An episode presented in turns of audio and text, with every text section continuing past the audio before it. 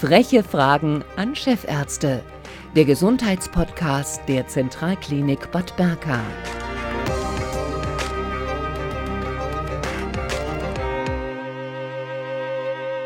Freche Fragen an Chefärzte heute mit Dr. Reginald Weiß, Chefarzt der Klinik für Angiologie an der Zentralklinik Bad Berka. Unser Thema in diesem Monat, was tun gegen dicke, schwere Beine? Ähm, es hat ja gibt ja verschiedene Ursachen. Ähm, die Venen können äh, nicht richtig arbeiten können, der Stoffwechsel ähm, kann äh, krank sein, äh, also Niere und Leber. Oder auch das Herz. Ähm, was ist denn die gefährlichste Ursache für diese dicken, schweren Beine? Das ist nicht so ganz einfach zu beantworten, weil schwere, dicke Beine sind natürlich für viele Erkrankungen, sag mal, ein Symptom. Und diese Symptome gilt es erstmal genau zu diagnostizieren, was die Ursache ist. Und danach kann man auch gezielt behandeln.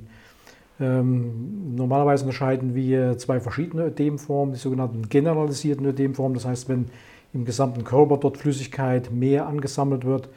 Hier insbesondere äh, wichtige Sachen sind ist die Herzinsuffizienz, also das, wenn das Herz nicht richtig funktioniert, die Niereninsuffizienz, Leberinsuffizienz, endokrine bestimmte Erkrankungen der Endokrinologie, Endokrinologie ähm, aber auch Hunger spielt eine Möglichkeit, äh, Schwangerschaft auch nicht so ganz äh, banal zu sehen.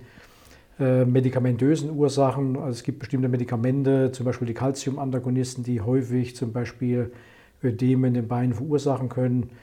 Äh, und dann gibt es auch die ungeklärten Formen, also die eventuell auch angeboren sind. Da weiß man häufig nicht, wo, was die Ursache dann darstellt. Das ist die eine große Gruppe. Und die zweite große Gruppe sind die regionalen Ödeme.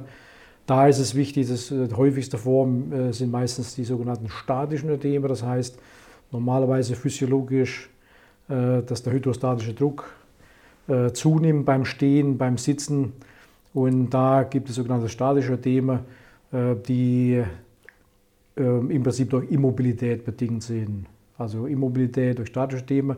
Und dann gibt es die große Form der vaskulären Ödeme, zum Beispiel Lymphödem, Phlebödem, äh, Angioödeme, die dann noch eine spezielle Rolle spielen. Mhm.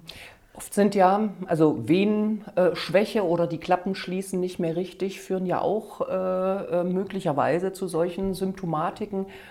Ähm, hieß früher immer auch bei dicken, schweren Beinen, also nicht zu viel sitzen, auch nicht rumliegen, sondern lieber äh, äh laufen.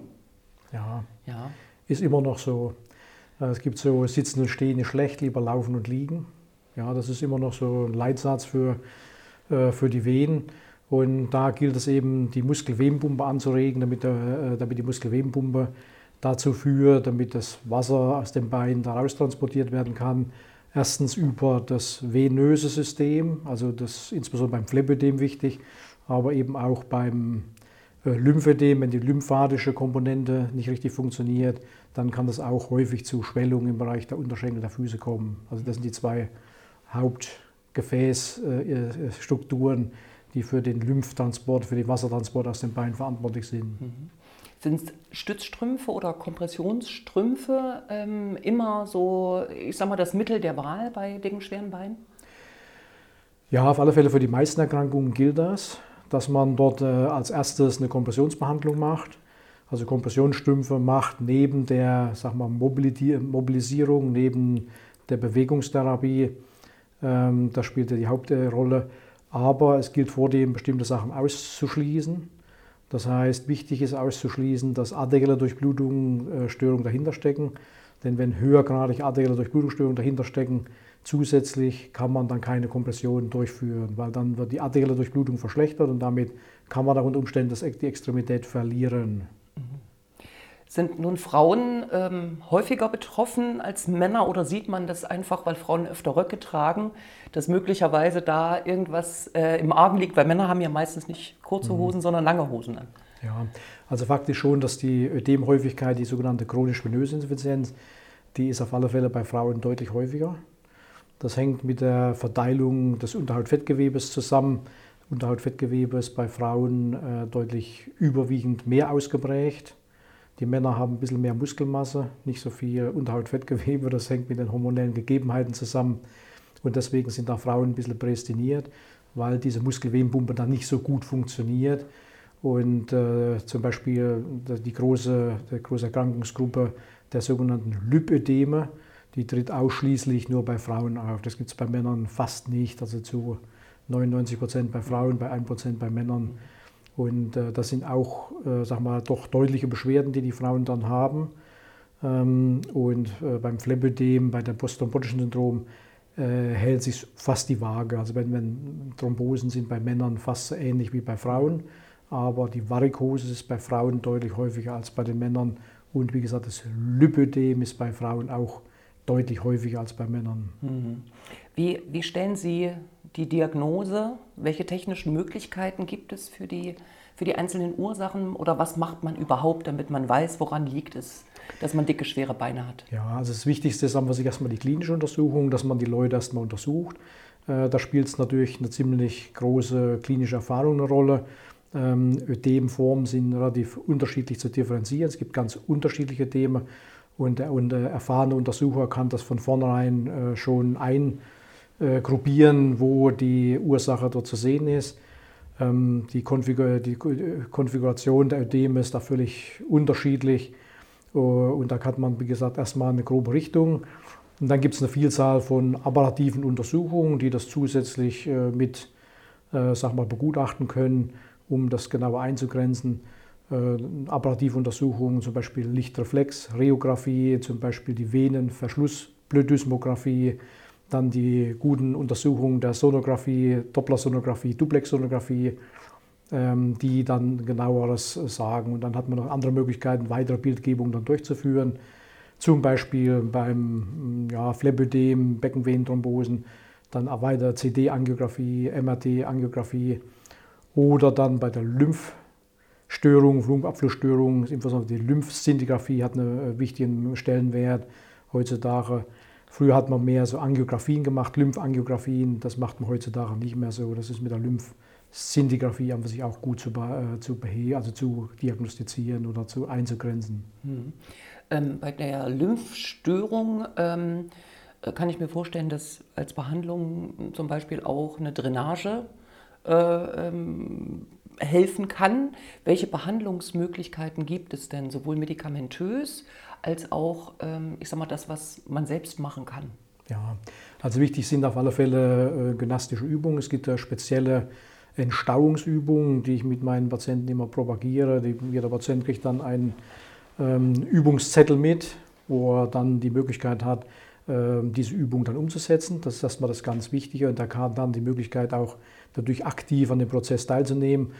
Und dann gibt es die zweite Möglichkeit, äh, ist natürlich die Kompressionsbehandlung, die ganz wichtig ist und eminent wichtig. Kompressionsbestumpfung, die Kompressionsstümpfe in unterschiedlichster Ausprägung, in unterschiedlichster Form, unterschiedlichster Stärke. Und da ist es im Prinzip so, das muss man natürlich auch äh, äh stadiengerecht dann dementsprechend verschreiben und auf die Krankheit entsprechend verschreiben. Und dann gibt es noch weiterführende Maßnahmen, wie zum Beispiel manuelle Lymphdrainage, dass man das Wasser aus den Beinen mobilisieren kann. Das ist auch ein wichtiges, wichtiger Bestandteil der Therapie. Lymphomaten, Lymphmaschinen, sogenannte Lymphmaschinen, Lymphomaten, die praktisch das Lymphwasser oder das Ödem, das Wasser aus den Beinen, aus den Beinen rausdrücken können. Und dann hat man noch die Möglichkeit, dann auch weiterführende Maßnahmen zu ergreifen, bis hin zur Lymphkur zum Beispiel. Ähm, es ist ja immer gut, wenn man im relativ frühen Stadium dann etwas tut gegen mhm. eine Erkrankung. Ne? Also nicht wartet, bis es irgendwann gar nicht mehr geht. Was kann denn schlimmstenfalls passieren, wenn man äh, seine dicken, schweren Beine nicht behandeln lässt oder nichts dagegen tut? Ja, das Problem ist natürlich die Komplikationen, die gefürchtet sind. Ähm, gerade die lymphatischen Komponenten, die lymphatischen äh, Ulcerationen, wenn die Schwellung im Gewebe so hoch ist, dass es im Prinzip dann zu Gewebedefekten kommt, dann ist es so, dass die lymphatischen Komponenten äh, häufig dazu führen, dass man ein chronisches Geschwür hat am Bein und diese chronischen Geschwüre sind relativ schlecht zu behandeln.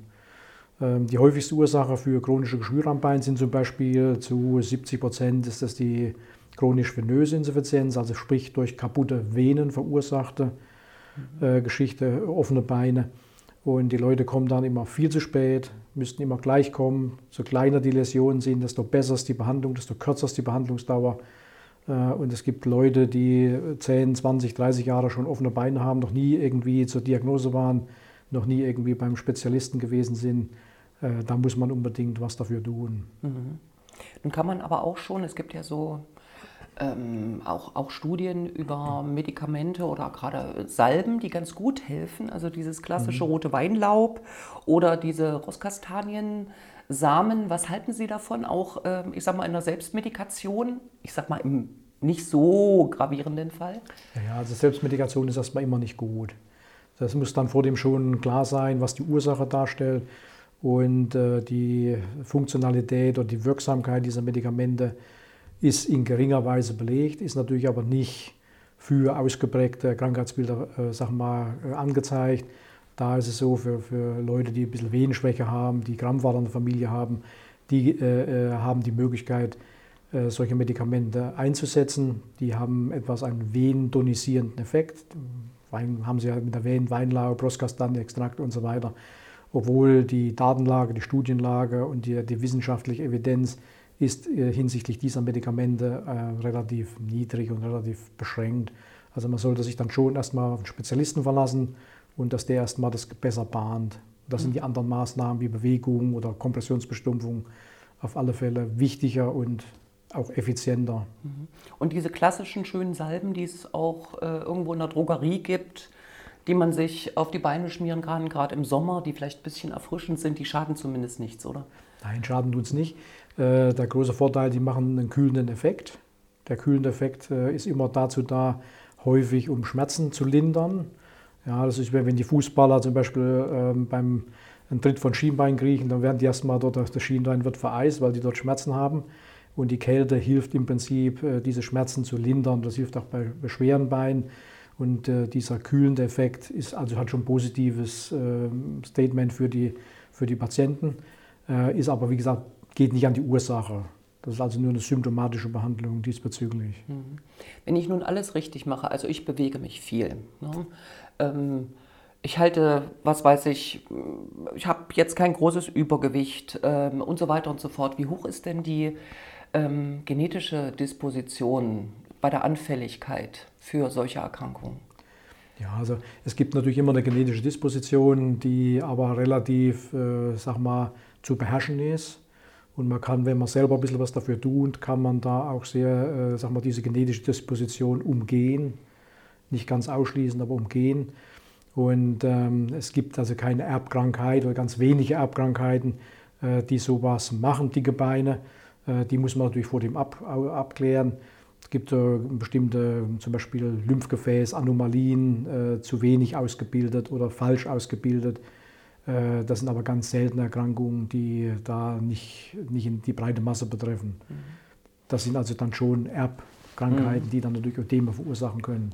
Also man kann viel selbst tun, äh, Beine öfter mal hochlegen, gerade wenn man, ich sag mal so klassische Steh-Sitzberufe hat, sich viel bewegen, ähm, auch, ich sag mal, die Beine im Sommer auch gern mal kühlen, äh, ähm, viel Sport machen. Ähm, gibt es denn eine Diät für schöne Beine? Das wäre schön, wenn es ja was geben würde, da würde das jeder nehmen. Äh, eine richtige Diät gibt es nicht. wenn man äh, muss auch dazu sagen, dass natürlich eine gesunde Lebensweise immer dazu gehört. Das gehört vitaminreiche Kost dazu. Und das gehört natürlich auch äh, so eine adäquate kalorische Kost dazu. Das heißt, häufig haben natürlich Leute Beschwerden, die natürlich auch zusätzlich Übergewicht haben. Und da ist es so, dass man natürlich nicht unbedingt eine Diät einhalten muss, aber dass man im Prinzip sein Körpergewicht dementsprechend anpasst, damit dort keine zusätzliche Belastung ist. Und das ist häufig zum Beispiel beim Lipödem, also bei der überschießenden Unterhaut-Fettgewebsbildung, äh, ist es häufig vergesellschaftet, dass natürlich auch Leute Übergewicht, also eine rechte Adipositas dazu haben. Ne? Und dann ist natürlich die Problematik immer hm, schlechter und die Beschwerden sind mehr und so weiter. Und das sollte man schon auf die gesunde Lebensweise und auf eine gesunde Ernährung dort achten. Aber es gibt keine spezielle Diät, wenn Sie darauf hinaus wollen, dass man sagt, okay, das müssen Sie jetzt nehmen oder sowas, das gibt es eigentlich nicht. Herzlichen Dank, Herr Dr. Reginald Weiß, Chefarzt der Klinik für Angiologie der Zentralklinik Bad Berka. Das waren die frechen Fragen zum Thema dicke, schwere Beine. Was kann man dagegen tun? Herzlichen Dank. Bitteschön. Das war der Gesundheitspodcast. Unser Thema im August: eine Prothese fürs Herz. Schlüssellochoperationen an der Herzklappe. Dr. Thomas Kunze, Chefarzt der Klinik für Herzchirurgie, beantwortet freche Fragen.